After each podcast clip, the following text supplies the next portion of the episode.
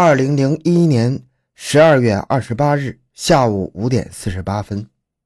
正在值班的浏阳市公安局刑侦大队教导员宋建明接到了该市镇头镇派出所所长熊文平的电话。当天下午五点半左右，镇头镇金盛村村民张林发现同村村民张树怀家中发生人命案。张林和张树怀两家住得非常近。张林每日到自己的责任地里去除草、送肥什么的，总要从张树怀家的门前走过。那天，张林总觉得有什么事情不对头。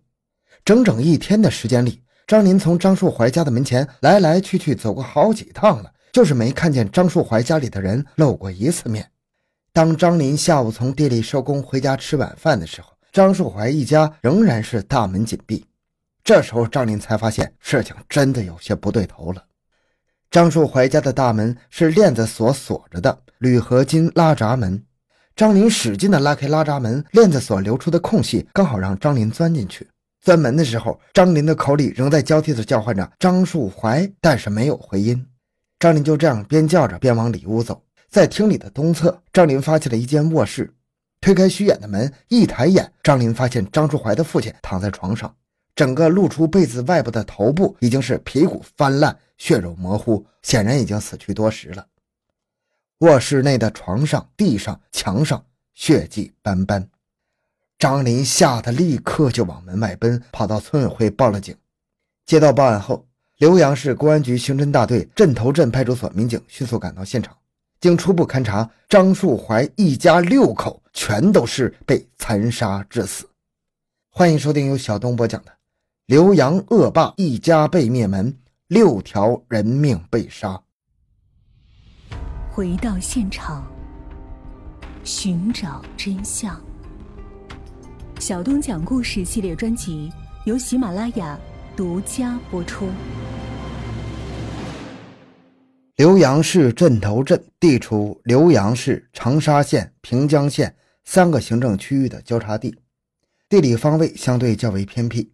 案发现场张树怀家位于浏阳市镇头镇金盛村蔡家组镇柏公路南侧。张树怀家是一栋包括地下室在内共三层的红砖楼房，屋后是有高达两米二围墙围成的院子。丧心病狂的杀人凶手是翻过围墙从后门进入室内，变成了泯灭人性的野兽。就连已经长时间重病不起的张树怀的老父亲都不曾放过，被杀害在一楼北侧房内床上。当日来走亲戚的张树怀的姨妈死在一楼的楼梯间的平台上。据这位老太太的子女讲，老太太本是二十七日来张树怀家看望一下张树怀重病的父亲，也即来探视一下自己卧病在床的姐夫的。让老太太和她的家人做梦也没想到的是，老太太再也回不去了，而且是永远都回不去了。张树怀的母亲死在二楼的客厅内，张树怀年仅十五岁的侄女死在二楼西侧客房床边。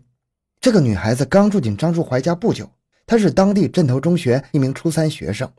由于进入初三，即将面临中考，便住进了离学校相对较近的伯父家里，不想在此遇难。张树怀的妻子死在二楼东主卧室内门旁边，户主张树怀死在离妻子不远的室内床边。浏阳镇头镇幺二二八血案的案发，社会影响极大，这是浏阳市自建国以来罕有的刑事大案。面对血案，长沙警方立即成立专案组，长沙市公安局刑侦支队、行动技术支队、浏阳市公安局以及长沙县公安局各派出所精干力量组成了一百六十多人的专案组，全力以赴开展专案侦查工作。黄元农和陈敏云率领的重案大队民警担当侦缉主力，原因很简单，因为他们在长沙公安机关的编制序列里有一个响亮的名字——重案大队。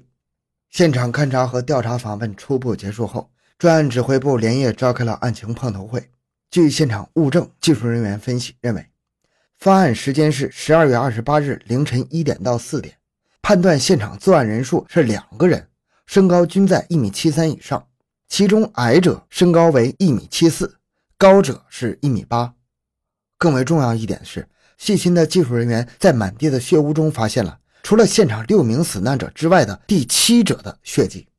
这说明凶杀案发生时，被害人中有人与杀人恶魔进行过殊死搏斗，而且凶手中的一个人是受了伤的。第七者的血迹很快被技术员们从满地的血污中分离出来，行凶者在凶杀现场的行动轨迹也立刻明明白白地显示出来。两名凶手是从二楼开始发难的，接着再杀奔一楼。最先遇害的是户主张树怀。作案后受伤的凶手有一个像屋后水井运动的痕迹。现场民警立即架起抽水机，迅速抽干了井水，在井底发现了一把新的菜刀。这把新菜刀并不是凶杀现场出现的凶器，因为在所有的死难者身上没有找到与这把菜刀刀锋刃相吻合的砍削窗口。然而，他却莫名其妙地躺在井底。他和井外的凶手伤口留下的血滴是否有什么逻辑上的关联呢？这把菜刀成了悬在民警们头上的第一个大问号。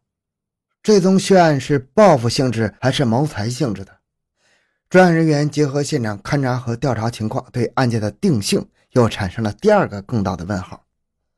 大家的心里也都清楚，这个大问号如果不能及时的和准确的被破解的话，专案侦查工作是无法迈出下一步的。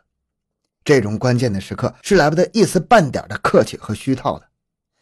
因此，在指挥部灯火通明的会议室里，大家谁都不相让，争得不可开交。主张定性为报复的民警们认为，凶手作案手段极其残忍，充满仇恨，特别是针对张树怀夫妻二人受袭的部位，都是在颈部等致命部位，砍创伤多达七十多刀，而且被害人家中的手机、金器等财物并未被掳走。而主张谋财性质的民警们则认为，被害人遇害过程中，凶手是见一个杀一个；而在报复性杀人中，常有的凶手是先控制被害人，防止被害人惊醒后逃跑的犯罪心理和作案准备，在此案中没有得到充分的体现。这说明凶手是情急杀人，而且现场也出现了明显的盗窃痕迹，手机和金器未被掳走，只是说明凶手没有找到他们而已。这一点似乎也更能说明。杀人并不是作案者入室前的本意，但是恐惧感和惊慌感使他们先自乱了阵脚，根本没来得及掳掠室内所有的财物，就仓皇出逃了。黄元农站起来示意会议主持人，他给血案的定性是报复杀人。在稍早于黄元农亮底牌的时候，陈米云也被会议主持人点名，也亮了自己的底牌，同样是报复杀人。会场里争论的结果是谁也说服不了谁。但在有一点上，争论的双方出现了惊人的统一，那就是无论是报复还是谋财，两名歹徒首先作案目标都是张树怀夫妻。而且依据现场呈现出的情况看，作案人是对张树怀家相当熟悉的人。张树怀家的住宅是一栋楼房，农村里这样的自建楼房往往与统一规划的住宅楼有很大的区别。自建楼房里，因为主人的喜好不同，或者说生活劳作的实际需要不同，常常会增加或另辟许多建筑内容。然而，凶手入室后，在黑暗里穿厅过屋、转楼梯，期间还有几次拔开插销的开门关门，最后准确无误的直奔张树怀的卧房。这都说明作案人对张树怀一家人的起居布局是非常熟悉的。指挥部领导经研讨后决定，先绕开案件定性这一关，全面调查张树怀夫妻的社会交往情况。因为所有的专家在一点上是认同的，那就是杀人者中的一个人或者说两个人与被杀者中的一个人或者是几个人生前有过交往。在此基础上，甚至还可以向前稍稍推进出一个判断，那就是这种交往还不算浅。专案组民警依据专案指挥部制定的侦破方案，首先对张树怀本人的三友，就是亲友、朋友、工友进行详细调查。调查初始，集中起来的情况就让民警们大吃一惊。案发当晚，也就是二十八日晚，指挥部专案组的调查访问还仅是全村子，也就是镇头镇金盛村走了一遭，呈现出来的涉案对象就已经是不计其数了。在村子里宣称要杀死张树怀的人有七八个之多，而暗地里要取张树怀性命的人更是难以计数。更令民警吃惊的是，即使发生了如此血案。即使面对民警们的再三询问，村里面还是有人毫无怜悯之心，当着民警们的面说：“张树怀没死在自己手里，实在是可惜了。”张树怀死时是三十九岁，正值壮年，在村子里的人缘非常不好。村里的人背地里以他的名字谐音给他起了一个绰号，叫张树坏。山村里村民之间引起争吵和纠纷的事情有很多。